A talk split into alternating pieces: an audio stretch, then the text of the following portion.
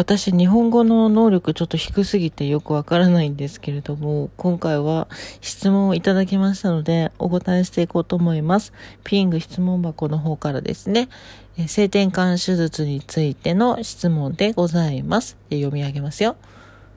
こんばんは。友達が SRS 私にしてきます。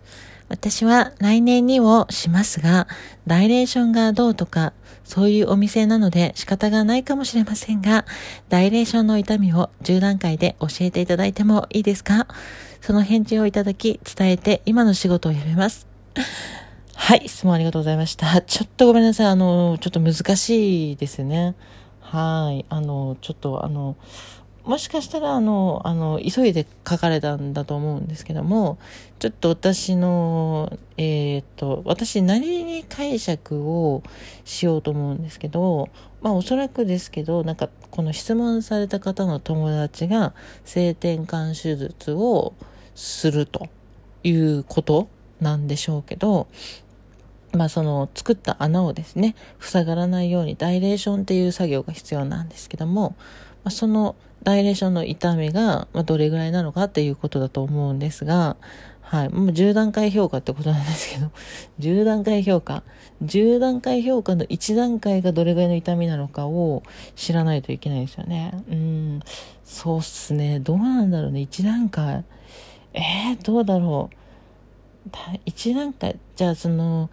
10段階評価、あ、どうなの？難しいな。10段階評価で、例えばですけどあの毛抜きで毛を抜く痛さが1だったとしたらじゃあ5本一気に抜いたら5ってことになりますよね。そんなにうん10段階評価難しいな。まあじゃあ例えばですけどあの風邪風邪じゃないな。頭痛の時頭痛の時の痛みが、まあ、痛みの種類全然違うけど痛頭痛の時の痛みが3とかだったら、ま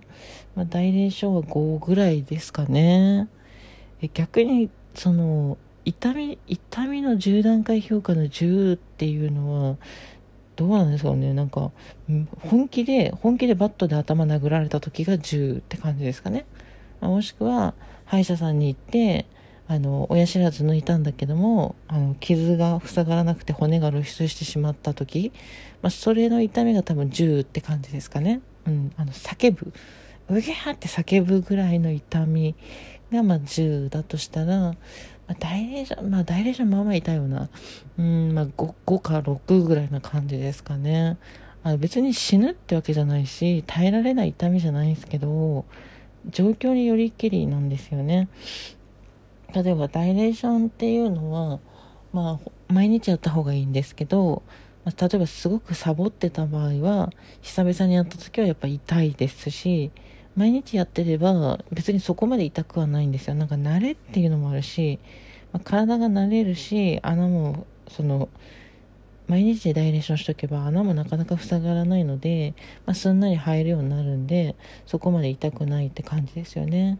ただちゃんと真面目に毎日やってる人だったら、ダイレーションってそんなに痛くないんですよ。ちょっと、うーん、みたいな感じですかね。あ、ちょっとなんか入ってきた、うん、みたいな、そんな感じなんで、全然痛くはないと思うんですよね。多分10段階評価で言うところの2とか、それぐらいだと思うんですよ。もうむしろ1かもしれないですね。